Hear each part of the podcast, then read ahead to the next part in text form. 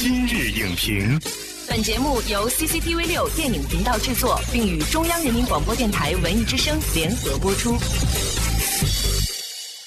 品头论足话电影，今日就评八分钟。大家好，欢迎收听文艺之声今日影评，我是陈明。今天我们特别邀请到了日本文化专栏作家李淼，和大家一起聊聊那些奇幻的日本科幻。欢迎李淼做客今日影评。主持人好，观众朋友们好。为什么会有这么一个话题呢？因为最近啊，大荧幕上的日本元素可真是不少，不仅有动画电影《哆啦 A 梦》。龙珠超、布罗利，还包括像皮卡丘、哥斯拉这样的一些形象。但是令我们感到疑惑的是，这些电影呢，或多或少都有个科幻的标签儿，但是它们更像是一些脑洞和想象。所以李淼，你对日本电影，包括日本文学呢，是非常了解的。怎么看待就日本科幻的这种奇幻性呢？其实这也是日本科幻的一个特点吧。它并非构建出那种欧美的科幻那种硬核科幻的东西，不会真的纯粹创造一个完全新的世界。他们的创造基点其实就是在于我们生活中突然有一个东西不一样了，会怎么样？会对我们现在生活造成什么样的破坏性的结果？这其实是非常有意思的一个过程。比如像《企鹅公路》这种片子里面，它其实是利用这种科幻的背景，创造一个联系到想象世界的一个工具。嗯，前年的这个《你的名字》这个电影也是从未来世界穿越回来一个人，然后两个人还能互相的认识，情感是一条线，拯救世界又是另外一条线。那这些东西其实都是在日本的这种科幻电影里面非常常见的一种元素。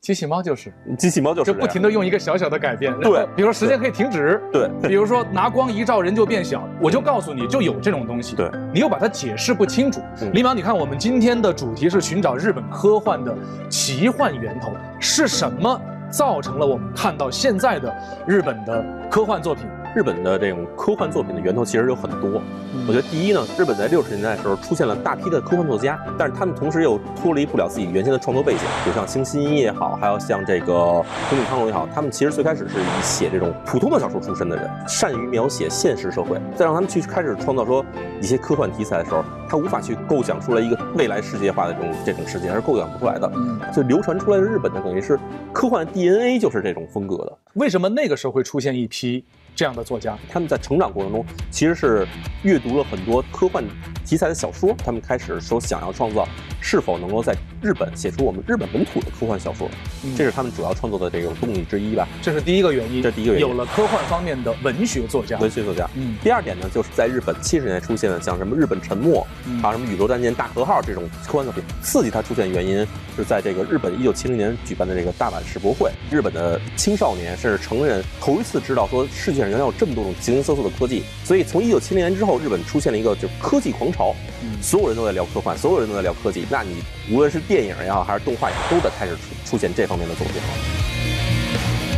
就这样的一种对于科技的追求，对于科学的热爱，直接作用到了。科幻作品当中，没错，是这是第二个原因。第二个原因，嗯，第三原因就是在日本的当时有一个非常有名的人叫手冢治虫。手冢治虫，对，他铁臂阿童木，没错，他把这个日本的动画制作的技术等于向前向前革新了一大步，嗯，然后让日本的动画制作的成本更低，然后制作起来更快捷，所以这样的话也是构成了日本说能够制作出以科幻主题为背景的这些动漫作品的一个。主要一个原因之一，我们发现，在艺术风格上，日本的科幻往往是通过动漫或者是动画来表现的。那么，动画、动漫这种艺术形式和科幻这个内容是怎么相互影响的呢？我觉得其实这是一个互相影响或者互相选择的过程。互相选择。最开始在科幻这个题材出现在日本的文坛上的时候，它其实是一种并不被电影行业所欣赏的。因为为什么不欣赏呢？因为你要制作一个科幻电影的话，你需要首先布景，呃，成本太高。对，当时又没有太多的这种特技手段，所以要制作起来非常的困难。所以我们看那种特摄片。的时候，就是中国的小朋友是接受不了的。对 对对，好假，看着对，看起来哎，这个就是一小汽车嘛，塑料小汽车嘛。跟奥特曼打怪兽的时候，就是看起来特别的假。而反而是当时在动画行业里面，因为哦，我可以用比较低的成本去制作出来非常漂亮的画面。动画跟科幻的互相选择，其实就在这时候就被捏合了。等到进入九十年代以后，因为它动画可以制作出更好的画面，那其实就就变得说，那只要一看到科幻，它可能就直接选择那个东西了，就是动画了。而且我觉得，就是比如说日本用动画来表现科幻，成为一种主。流以后，嗯，全世界的观众，他接受了一种审美，对，就比如说有些东西已经无法用真人去进行翻拍了。没错，像这个金敏创造的叫《红辣椒》这个片子，当时其实在网上也有很多人说，它其实是《盗梦空间》的一个雏形。啊，它的首先的设定是去进入你的梦，在梦境中去完成自己的一些愿望，甚至可能在梦境中创造出一个虚拟世界，去影响到现实世界，用画面形式去展现你的梦境。这其实对很多人来说都是没法做到的，甚至是用文字表示都没法表示得到，因为我们只能说想象到一下自己的梦，那就是一种首先很虚幻，然后很扭曲，甚至能变换的非常快的东西。然而反而是动画是很好，直接可以把它人物表现出来。科幻电影发展到现在的话，其实并不是受制于成本了，没错，是有些题材或者说有些角色和有些特殊的审美，它真的无法用真人去完成，反而是一种风格上的选择。一种风格上的选择。嗯，对。这是三个原因了，还有其他的原因吗？另外一个原因就是日本在战后其实出现了一种反思吧，比如反战的反思，人如何去跟其他人相处，人如何跟自然相处的一些反思。哪些作品是深深的打上了这样一种反思的烙印呢？比如说《机动战士高达》，最开始的一帮人，他们其实都是深受了这种反战教育的影响的一些人，所以他们在作品中会直接反映出来，战争对每个人来说都是悲剧。包括像哥斯拉这种形象的出现，还有像《银河英雄传说》，其实都是一些充满了反思思想的作品。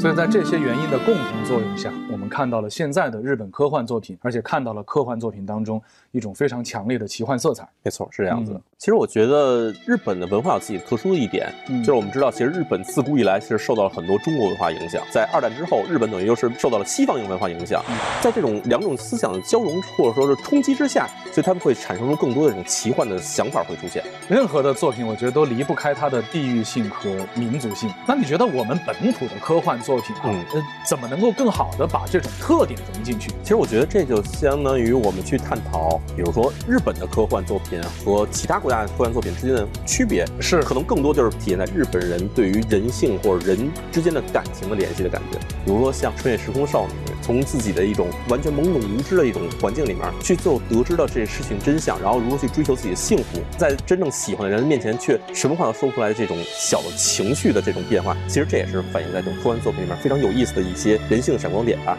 我觉得这点其实对中国的这种科幻作品是有借鉴的意义。对借鉴在哪里？我特别想知道。，因为中国人其实的，对于家庭的这种观念非常强的。我们在描写一些科幻作品的时候，完全可以把这种家的主题更多的去突出，不用去想说尝试说我们描写一个非常宏大的宇宙，描写一个非常宏大的历史事件，不用这些事情。我觉得其实只要描写一个家庭里面的冲突，最后融合在一起，最后重新认识家的关系这一点，然后融合到科幻作品中，其实就会非常的体现出中国的特色来。好的，感谢李淼带来的精彩分享。那么关于硬核科幻和科学奇幻，你更喜欢哪种电影呢？欢迎参与我们的讨论，在今日影评的官方微博、微信下留言，我们将关注您的每一条观点。感谢收看本期今日影评，今天节目就是这样，下期节目再见。再见。本栏目视频内容，请关注 CCTV 六电影频道，周一到周五每晚十点档《今日影评》。